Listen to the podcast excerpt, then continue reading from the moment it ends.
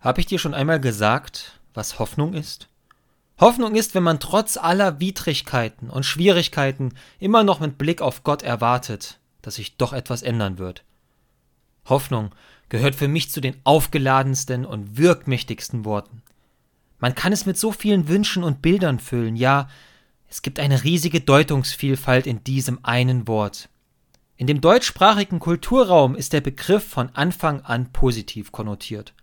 Sprichwörter wie Es besteht noch Hoffnung oder Die Hoffnung stirbt zuletzt sind uns nur allzu geläufig. Und trotzdem finde ich, dass die Rede von der Hoffnung in meinen Augen schwierig geworden ist.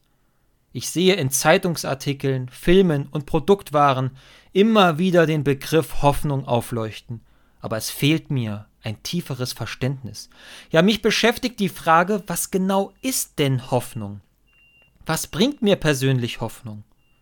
Schon die Gebrüder Grimm hatten sich an einer Definition für ihr Wörterbuch versucht. Hoffnung, mittelniederdeutsch von Hopen, meint das innere Auf- und Abspringen aufgrund einer Erwartungshaltung. Es soll also ein freudiges Erwarten auf etwas Ungewisses, auf etwas Gewünschtes Zukünftiges ausdrücken. Ich kann hoffen, dass auf der Welt Frieden herrscht. Ich kann hoffen, dass ich mich inmitten einer Krankheit gut kuriere. Ich kann hoffen, dass es morgen nicht regnet. Eigentlich kann ich auf alles hoffen. Wenn mir etwas nicht so ganz passt, hoffe ich, und dabei frage ich mich, gebe ich mich jetzt eigentlich einer Illusion hin, weil mir etwas nicht so gefällt und es anders sein sollte? Wenn die Hoffnung zur Realität wird, ist alles schön und gut, doch wenn sie sich nicht bewahrheitet, dann ist meine Enttäuschung umso größer. Funktioniert letztlich so das Hoffen? Habe ich dir schon einmal gesagt, was Hoffnung ist? Ja, Hoffnung ist, wenn man trotz aller Widrigkeiten und Schwierigkeiten immer noch mit Blick auf Gott erwartet, dass sich doch etwas ändern wird.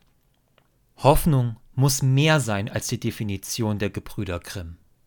Es ist mehr als ein bloßes Erwarten oder Wünschen, denn ich spüre im Moment der Hoffnung eine Kraft, deren Quelle ich nicht bin. Calvin deutete Hoffnung als eine Kraft, die über die Welt hinauseilt. Kierkegaard bezeichnete Hoffnung als die Leidenschaft für das Mögliche, und Luther deutete sogar den Satz Ich hoffe auf den Herrn als Summe der gesamten christlichen Lehre. Alle waren sich aber einig, dass die Hoffnung eine Kraft ist, die über den Verstand hinausgeht und zum Menschsein dazugehört. Aber was fange ich jetzt damit an?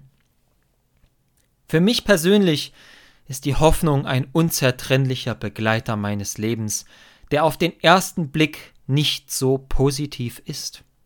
Hoffnung macht mich unruhig, ich hoffe, weil ich mich mit der Wirklichkeit nicht abfinden kann. Ich hoffe, weil ich merke, dass mir etwas fehlt und ich nicht anders kann. Mein Leben mit all seinen Facetten wirkt unvollständig. Die Gegenwart wirkt wie eine Diashow, die sich nur rückwärts betrachten lässt. Ohne die Hoffnung würde ich ständig nur zurückschauen, denn jeden einzelnen Moment, den ich erlebe, könnte ich nicht in seiner Fülle erfassen. Er würde zugleich an mir vorbeiziehen und zur Geschichte werden. Letztlich würde ich ohne die Hoffnung in einer Erinnerung leben, die niemals enden würde. Ich würde mich daran erinnern, gelebt zu haben, aber ich würde nicht leben. Ich würde mich daran erinnern, geliebt zu haben, aber ich würde nicht lieben. Ich würde mich an meine Gedanken vergangener Zeit erinnern, aber ich würde nicht denken.